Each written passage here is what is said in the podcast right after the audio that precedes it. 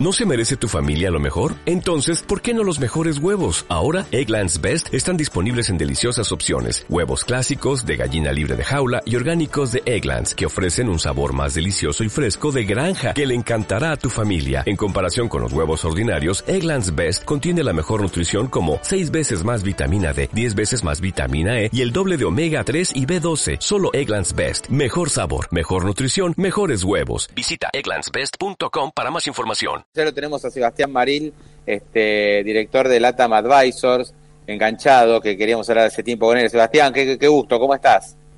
Hola Pablo, ¿cómo estás?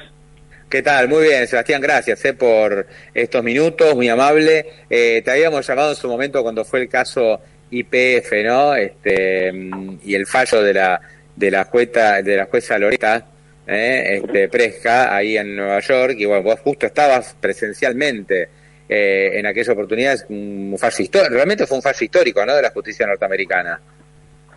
A ver, sí, fue eh, y sigue siendo el mayor fallo, eh, daño económico contra un país soberano en las cortes norteamericanas. Y, la verdad es que por más que Argentina, si llega a un acuerdo con los demandantes antes, el monto va a ser de menor a los 16 mil millones, continúa siendo un monto bastante abultado. Sebastián, te hago esta pregunta. Si se hubiera eh, acordado con el grupo Petersen en las mismas condiciones de recompra que eh, se le hicieron a Repsol en el 2012, ¿cuál hubiera sido el monto que le tocaba pagar a la Argentina en aquel momento? Permíteme que te corrija algo. Por favor. El juicio, el juicio no se trata... El juicio este por la expropiación de IPF nunca fue por la expropiación de IPF, sino porque nunca se nunca se puso en duda el derecho soberano y constitucional de Argentina de expropiar una empresa. Lo que estuvo en duda es cómo se hizo. Y como bien decís vos, eh, Argentina intencionalmente no respetó los estatutos de IPF que dicen cómo hay que hacer este, este tipo de operación en caso que el gobierno argentino tomase posesión de otra empresa. Lo que tenía que haber hecho no es ofrecer al grupo Petersen la, posibilidad de comprar las acciones que tenía en ese momento, que era el 25% del paquete accionario. Lo que debería haber hecho Argentina es lanzar una oferta pública de adquisición por el 49% no expropiado. Es decir, expropiamos el 51, el 49% siguió cotizando en bolsa y el, 20, el 28% de ese 49 nos eh, demandó. Había un fondo llamado Item Par Capital que tenía el 3% de las acciones. ¿Cuánto nos hubiese costado eso? No sabes, porque en una oferta pública de adquisición, a veces nadie te vende las, opciones, las acciones, a veces todo el mundo te las vende. Y Kicillof decía y dijo, dijo, bueno, si tenemos que comprar el 100% nos va a costar otros 20 millones de dólares. Tal vez te hubiese costado nada, porque nadie te lo hubiese entregado y todo el mundo que quería quedarse las acciones y no venderse al Estado. No sabes eso. Motivo por el cual eh, el 49% que no expropiamos, haces una simple regla de tres, si pagamos 5 mil millones por el 51% expropiado, el 49% no expropiado se costó un poquito menos, pero no 20 millones. Claro, hubiera costado más o menos con toda la furia lo mismo que le pagaste al 51%, ¿no? Que en general el que es minoritario tiene un poco menos de derechos que ese 51%, ¿no? Este, porque Claro, el 51% te da el control de la empresa, eso tiene un valor. Claro, claro. Tenés que lanzar una oferta pública de adquisición, ver ver el precio mercado de las acciones. La OPA, ¿no? Lo, lo, lo que siempre, una OPA, que es, es- es- siempre, OPA. digamos que, que no es un tonto, ¿no? El que hace una OPA, sino una oferta pública de adquisición, que es lo que se hace cada vez que una empresa sale a rescatar sus acciones de la bolsa, cosa que ha sucedido toda la historia, toda la vida, ¿no? Wall Street y en Argentina también. Una empresa que decide dejar de cotizar en bolsa, este, o que, que rescata parcialmente sus acciones, este, como podría haber sido el caso de, de Argentina. Incluso, Sebastián, como decís vos, hay una parte de ese 49% eh, cotiza en Wall Street y en Buenos Aires, está muy atomizado. Ahí hubieras tenido un poco de todo, ¿no? Algunos que decían, yo me la saco de encima y otros que decían, yo me la quiero quedar. Claro. La verdad, la verdad es que en su momento, en su momento Argentina, eh, el gobierno argentino cuando estructuró y diseñó este, esta, esta expropiación, eh, sabía que este problema hacía venir. Además, en, el juicio se presentaron pruebas y, y correo electrónico del gobierno argentino intercambiando opiniones sobre qué pasaría si no respetamos los estatutos del PF y sabían que se venía un problema enorme con un juicio de aquellos que no eh, iban a ser incorporados en una oferta pública de adquisición. esa es esa ese problema que comenzó allá en abril del 2000, eh, el juicio empezó en abril del 2014.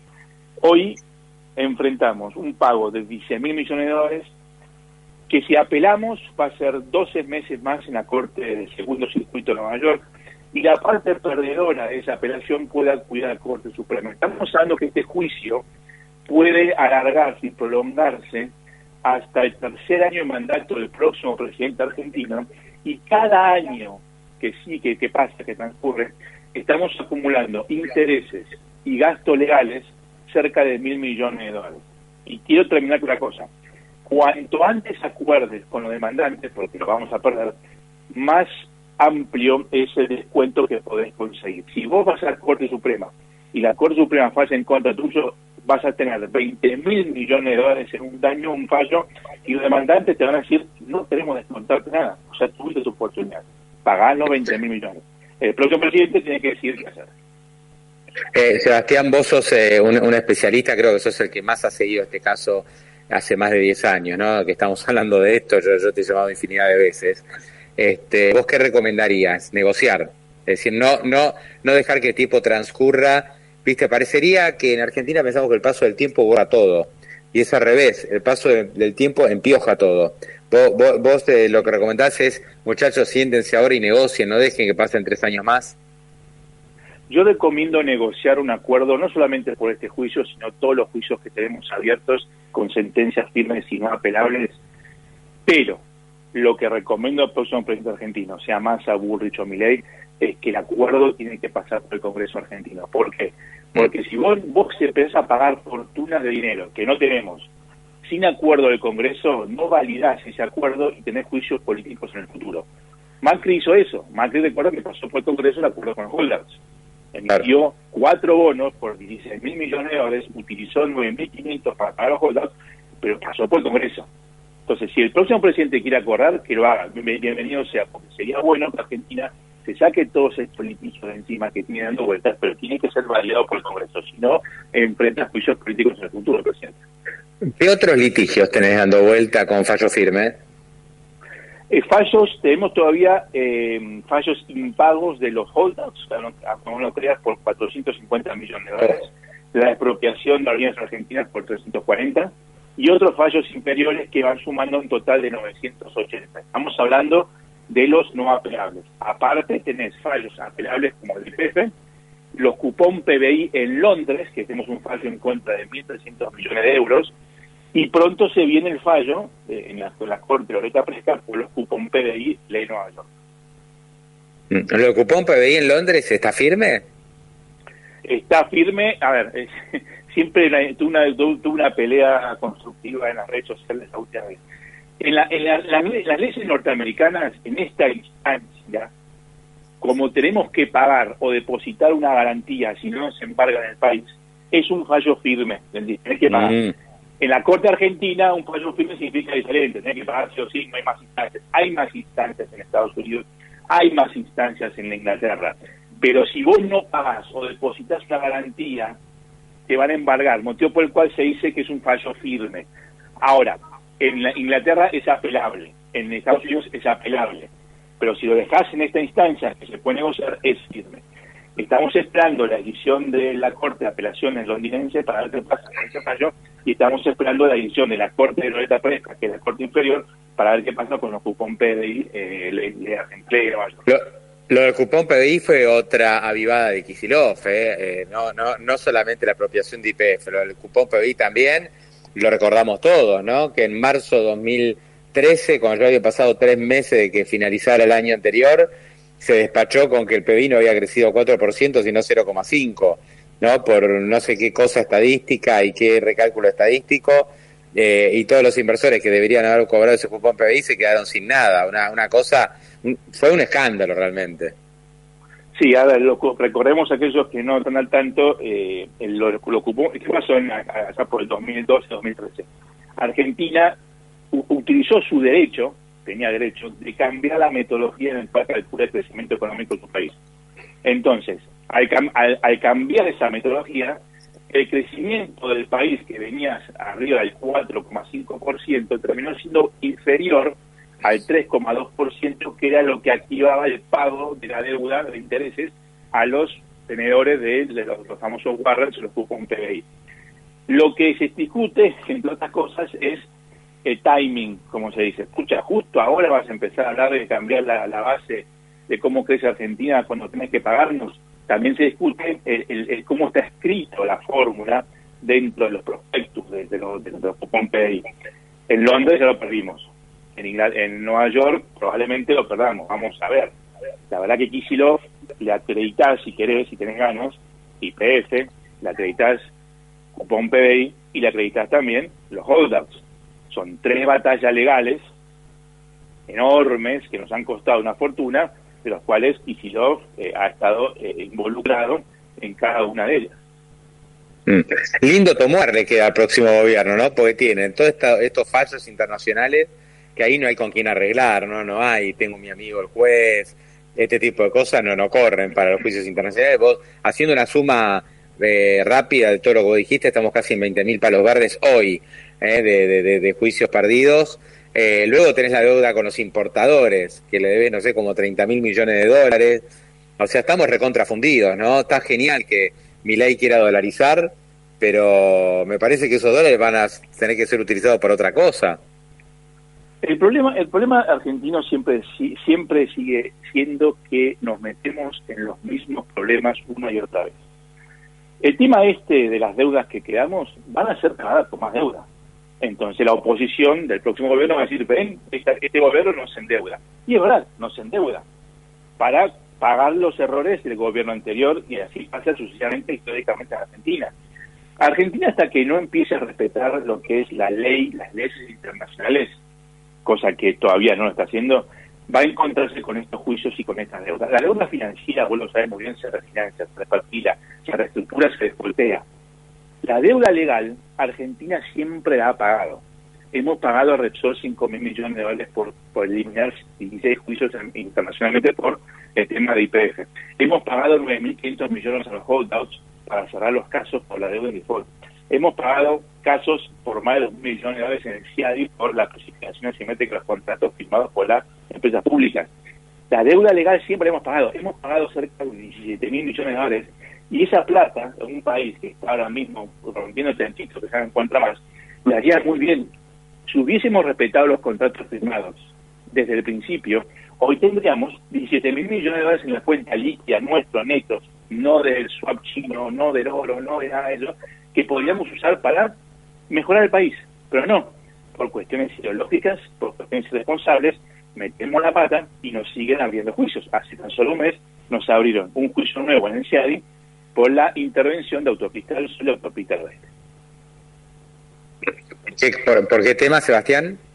Por la intervención de la Autopista del Sur y Autopista del Oeste. Ah, sí, sí. O sea que todo el tiempo, o sea, cada vez que se viola un contrato, pum, juicio afuera, ¿no? Por más que acá lo expliquen, que tenga una razonabilidad, siempre hay una explicación, siempre hay una excusa. Eh, pero después no se miden las consecuencias. O sea, realmente parecemos bebés, ¿viste? Eh, porque ante el primer impulso vamos para adelante y no pensamos cuál va a ser la consecuencia de esos actos. Son contratos firmados y, el, mundo no está en contra nuestra porque todos los, casos los litigios los perdemos.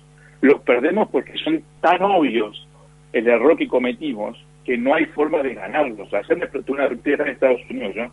Y tuve una reunión con un cliente, preguntaba y preguntaba, ¿vos pensás que los abogados argentinos en Estados Unidos, a los cuales nos cuesta muy caro, han hecho las cosas mal? Y yo decía, es que se han encontrado con, con Jack el Destripador, con todas las pruebas arriba, y es imposible que convencer, convencer al juez que lo, lo, lo absuelva.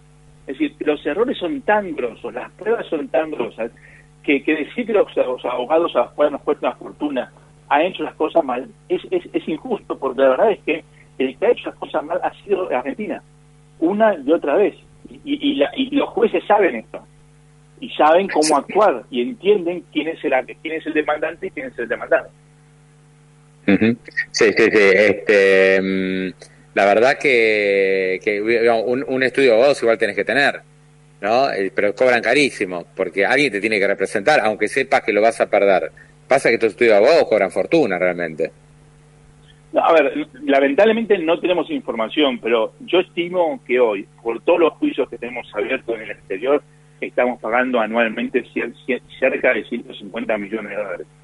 Eh, es decir, es una estimación mía, no conozco los números, no tengo esos números y puede ser que me equivoque por arriba o por abajo, pero te estoy diciendo que son, son estoy de abogados muy caros de los Es mucha plata, es mucha plata para un país recontrafundido como estamos nosotros, ¿no? Pagarle a abogados 150 millones de dólares.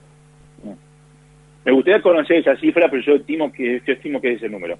Los vi en acción el pasado mes de julio en la Corte de la pero la verdad son gente muy profesional, muy informada, muy capaz, que presentaron, que defendieron al país muy, muy bien y por eso los aplaudo.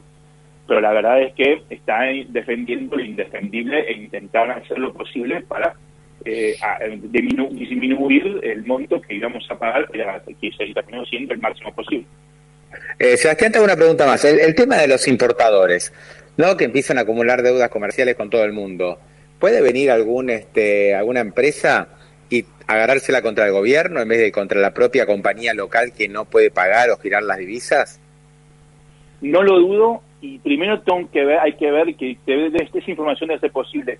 ¿Cuánta de esa deuda importador es con las propias casas matrices? Porque ahí aminorás un poco, disminuís un poco el daño futuro. Es decir, te dio un nombre. Si Procter Gamble le compra a Procter Gamble de Estados Unidos, bueno, ahí puedes, puedes evitar el tipo de problema que podéis encontrar en, términos de juicios, pero si, si, una empresa argentina le compra a una, una empresa internacional y no le estás pagando, esos juicios van a venir, van a venir por el principalmente, o por donde esté firmado el contrato de exportación, que generalmente son leyes ¿no? de, Nueva York.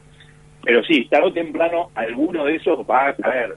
A mí me sorprende que no hayan caído todavía, estarán, muy bien manejados o están expectantes a ver qué pasa con un nuevo gobierno. Yo le digo a los clientes que tenemos, la verdad es que no esperen que el nuevo gobierno de un día a otro saque, saque tanta plata de la galera porque tiene los juicios, la deuda soberana que hay que pagar, estos, estos, esta deuda comercial con los importadores y tiene muchos más problemas internos. Es decir, va, todos los acreedores, aquellos que nos, nos están pidiendo plata, van a tener que aprender a coexistir.